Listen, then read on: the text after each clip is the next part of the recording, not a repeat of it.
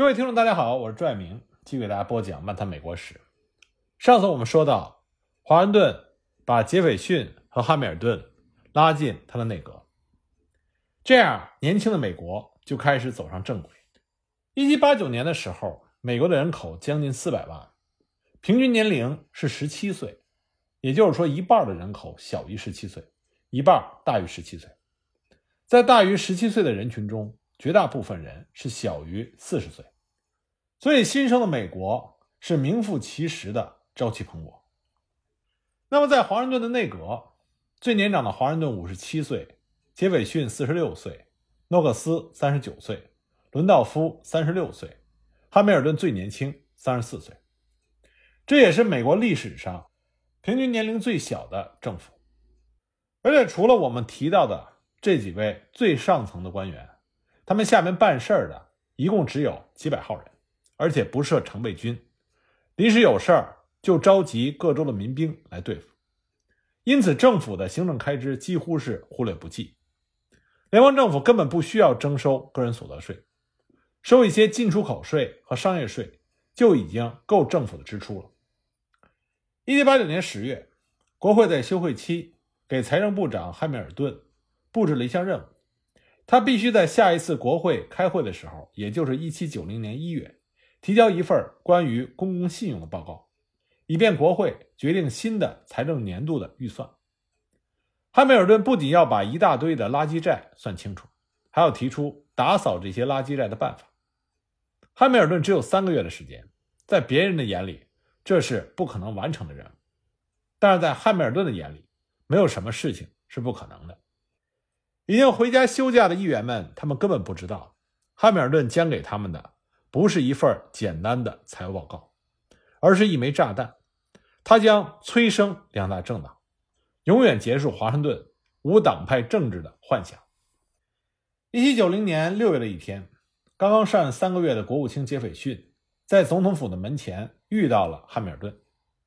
他觉得汉密尔顿看上去有点不对劲儿，平常趾高气扬，今天却垂头丧气。杰斐逊就问他这是怎么了，汉密尔顿就说：“我的财政计划在国会触礁了，麦迪逊领着一帮南方的议员把最关键的一条锁住了，以至于整个计划无法实施。如果我的主张不能够实现，要我这个财政部长做什么用？我马上就要辞职不干了。”虽然杰斐逊也对汉密尔顿平时的趾高气扬非常不买账，但是呢，他也欣赏汉密尔顿的才华，不想汉密尔顿。从内阁中离去，因此呢，他就跟汉密尔顿说：“过两天呢，我请你和麦迪逊到我家里来吃饭，你们好好聊一聊，沟通一下。”就这样，六月二十日的傍晚，汉密尔顿和麦迪逊来到了杰斐逊家。这是传说中美国历史上最值的一顿晚餐。那么，汉密尔顿的财务报告到底提出了什么主张呢？一七九零年一月十四日。汉密尔顿向国会提交了关于公共信用的报告。从历史的角度来看，这份五十一页纸的报告标志着美国金融制度的诞生，或者说，这是美国金融制度的第一块基石。因为随后汉密尔顿还会用第二份报告来完成整个体系。在此后的二百年里，这个制度的效率和威力已经被一再的证明。不过，在当时的人看来，它不但不伟大，而且。是唯恐天下不乱。一七九零年，美国是典型的农业国，百分之九十的 GDP 是来自于农业，百分之九十五的人口是住在农村。而作为财政部长的汉密尔顿，他不去想怎么扶植农业，怎么重农抑商，反而把重点放在了公共信用。事实上，国会因为害怕行政权对立法权的影响，不允许财政部长亲自到国会宣讲他的报告。所以这份报告是由国会的秘书念给议员们听的。等秘书把五十页纸念完，台下鸦雀无声。这些平常喋喋不休的议员们似乎突然无话可说了，因为他们有的听呆了，有的听睡着了，大部分人根本就没有听懂。在报告的开头，汉密尔顿说：“政府现在的债务是自由的代价。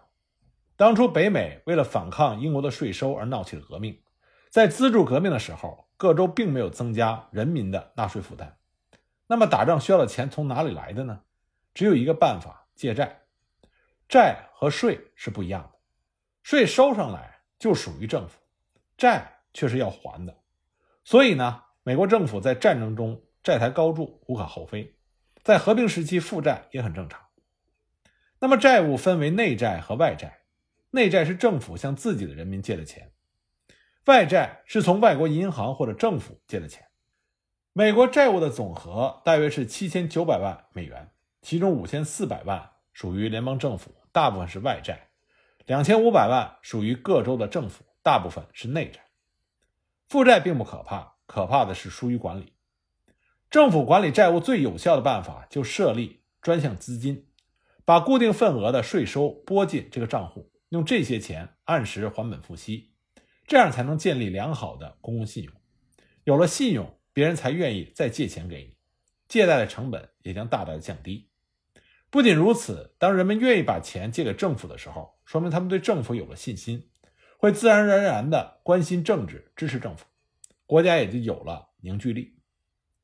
政府债券在金融市场上的流通，为所有人都提供了投资的机会，也为市场注入了极大的流动性。它将最终转化为财富和资本。所以，公共信用不只是经济问题，它也是政治问题和社会问题。如果处理得好，公共债务就是公共的福祉。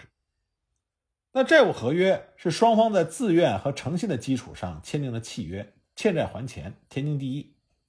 一个成熟的政府绝不能赖账。过去呢，由于邦联没有征税权，他无力偿还外债，很多州也无力偿还内债，所以美国政府毫无信用，美国国债自然就是垃圾债。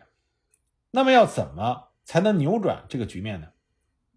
汉密尔顿说有两个办法：第一，联邦政府将以海关税收作为抵押，承诺偿付所有现存公债的本金和利息，如有必要。联邦将征收酿酒税。第二，联邦政府将把各州还没有还清的债务接收过来，统一管理，统一偿还。各州将无债一身轻，重新开始。那么，这就是他报告的主要内容，听上去还是比较合理的。那么，为什么这篇听上去非常合理、平淡的文章却会引起轩然大波呢？真正触动人们神经的，不是报告的主题，而是其中两个具体的操作。也就是我们刚才说到的这两个改善信用的办法，做什么不重要，重要的是怎么做。我们不要忘记了，那是两百年前的美国。二月八日，终于回过味儿来的众议院就此议题开始辩论。二月十一日，麦迪逊发言，他反对汉密尔顿的第一条措施，也就是偿付债务的方法。首先，麦迪逊说，汉密尔顿关于政府偿还内债的办法背叛了美国革命。这是一顶大帽子，但是麦迪逊有充足的理由。汉密尔顿的计划看上去很简单，也很直接。联邦政府将向债券现在的持有人支付百分之百的面额本金和所有的利息。比如，你有一张国债，面值一百美金，利息百分之五，一年到期，在到期日，政府付给你一百美金，再加上五美金的利息。至于说你这张债券是偷来的、买来的、抢来的，还是骗来的？不关政府的事儿，他只管对持有债券的人付钱。麦迪逊说：“这样不公平。各州的债务都是很多年前发行的，债券的最原始的持有者都是普通公民，特别是那些大陆军的退伍老兵。当时各州没有钱给战士们发工资，只能用债券代替现金，承诺若干年后兑现。可是战后的经济一团糟。”很多退伍老兵的生活难以为继，州政府的信用又大打折扣，大家根本不知道他到底有没有能力还债，所以债券的价值暴跌。在这种情况下，很多老兵和其他持有者不得不以远远低于面额的价钱把债券出手，换取现金维持生活。所以，现在的债券持有人大多是那些以低价从老兵手中收购债券的专业投机者和银行家。他们赌的就是政府最终是能够还债的。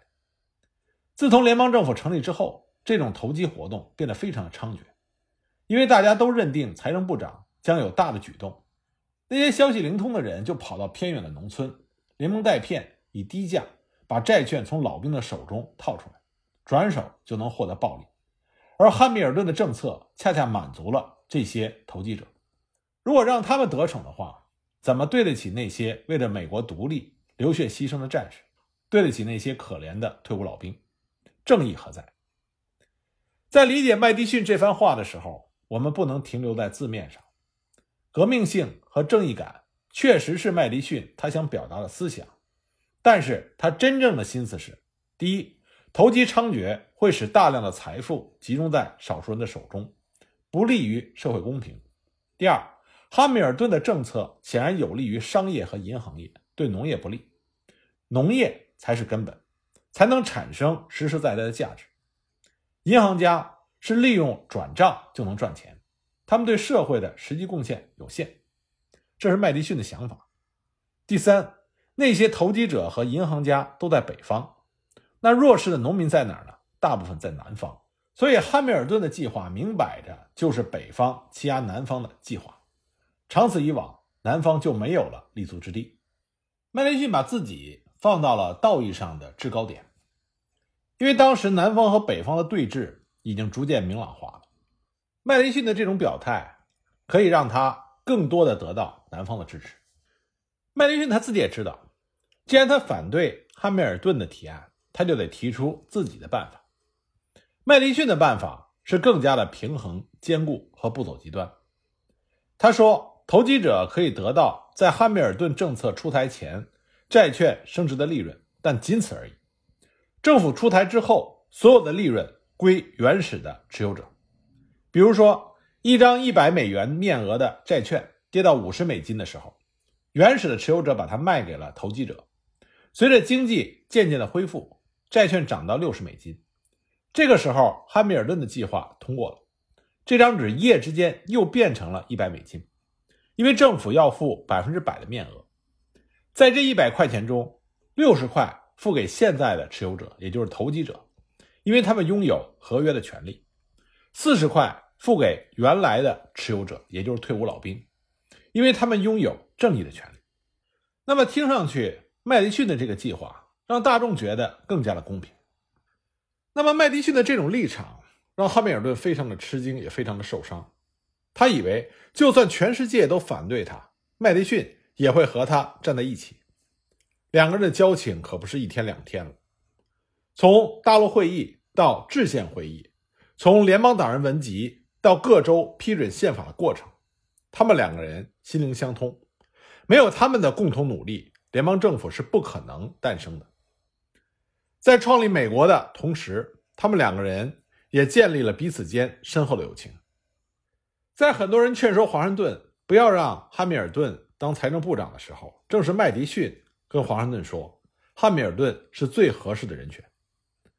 那么这次汉密尔顿开始起草这份报告的时候，也专门征求过麦迪逊的意见。那麦迪逊他只是说他不同意政府长期负债，如此而已。汉密尔顿认为他所提出的政策是符合对新宪法的理解，但是他错了。麦迪逊已经不再是两年前那个联邦党人文集的作者，他这个时候是众议院的领袖，他的身后是南方，是种植园主、奴隶主、农民，代表的是弗吉尼亚的利益。当汉密尔顿向国会提交他的报告的时候，汉密尔顿根本就没有意识到，他和麦迪逊的友谊已经走到尽头了。那么，既然麦迪逊出招了，汉密尔顿也不可能闲着，他对于金融投资的理解。是当时的佼佼者，他立刻对麦迪逊的说法进行了反驳。他说：“老兵们把债券廉价出售的时候，即使没有得到应得的利益，但是解了燃眉之急。没有投机者，他们连这点现金也得不到。这是双方自愿的买卖。投机者在买这些债券的时候，并不知道政府会做什么，他们冒的是风险，风险越大，收益也就越大。这是投资的基本概念。”这是一种纯粹的经济行为，不需要往政治上去挂钩。证券的购买者拥有获得未来一切收益的权利，这是理所当然的。政府非要插一杠子，破坏买卖双方已经达成的协议，这是对自由权和财产权的侵犯。而且麦迪逊提出要区分收益，可是这怎么能够分得开？大多数的买卖都是私下进行，很多债券都转了无数次手。你怎么能够知道都是谁经的手，转让的价钱又是多少？你想找到原始的持有人，就算找到，你又如何算得清应该给他多少钱？汉密尔顿一针见血的就指出了麦迪逊他的方案的不可行性。那么，就像麦迪逊的身后是南方，汉密尔顿的身后就是商人、银行家和北方各州。二月二十日，众议院投票表决麦迪逊的区分议案。这一天非常的重要，有可能是联邦政府成立以来第一次对存在着重大分歧的议案进行表决。当时旁听席都坐满了人，就连副总统夫人阿比盖尔·亚当斯也早早的来到众议院旁听。最终呢，众议院是以三十六比十三否决了麦迪逊的提议。汉密尔顿在第一个回合。大获全胜，但是有一个坏消息，在这十三张反对票中，九张来自于超级大州弗吉尼亚。自制宪以来，麦迪逊一路凯歌，很久都没有尝过失败的滋味。愿赌服输是政治家的胸襟，在这个议题上，他虽然败了一阵，但是下一个议题就不一定了。二月二十四日，麦迪逊开始了他对汉密尔顿计划的第二轮攻击。反对联邦政府接管各州还没有付清的公共债务。如果说在上一个回合麦迪逊输在不切实际，那么这个回合他就从实际出发。他说，各州的债务基本上都是独立战争时期累积下来的，战后呢，每个州的情况不一样。有的负责任的大州，比如说弗吉尼亚，休养生息，开源节流，很快就付清了大部分的债务。除了南卡。南方各州基本上都是这种情况，因为他们有农产品，农产品一出口，钱马上就回来了。可是北方那些州生意不是说恢复就恢复的，因此北方各州还都欠着很多债。汉密尔顿现在提议把各州未付清的债务全部转给联邦政府，那么谁是最大的赢家？根据麦迪逊的初步计算，弗吉尼亚要转给联邦政府的债务大约是三百万美金。而联邦政府为了还债，增加了税收，摊到弗吉尼亚的头上，大约是五百万美金。弗吉尼亚这一下子就会损失两百万美金。凭什么？凭什么弗吉尼亚和其他南方各州就要为北方各州买单？麦迪逊他并不在乎钱，他想说的是，这不是钱的问题，这是权力的问题。联邦政府在接管各州债务的同时。也收缴了各州的权利，建立起了高于各州的权威。原因很简单，对于每个人来说，谁把手伸进你的钱包，谁就成为你最在乎的人。以前州政府欠你的钱，你的眼里除了州政府没有别人。现在呢，联邦政府欠你的钱，你自然就会在意联邦政府。谁要跳出来拆联邦的台，你一定是不会答应。过去人民不直接跟联邦政府打交道，不向联邦政府交税。现在联邦政府替各州政府还债，那么他直接向各州的人民征税，这自然是理所当然。这样一来，人民对联邦政府的关注就会超过州政府。当人民和联邦政府的关系更为密切的时候，州政府再也不能像过去那样影响人们的日常生活，所以他的权力也就被大大的削弱。这个看上去很简单的接管债务问题，实际上是中央和地方。争夺对国家的控制，抢夺人民的信任，削弱各州独立的战争。为了维护各州的利益，绝不能让这一条通过。麦迪逊说：“公共债务就是公共诅咒。”那么，麦迪逊的这番言论伤透了汉密尔顿的心。为什么会这样呢？下集我再给大家解释。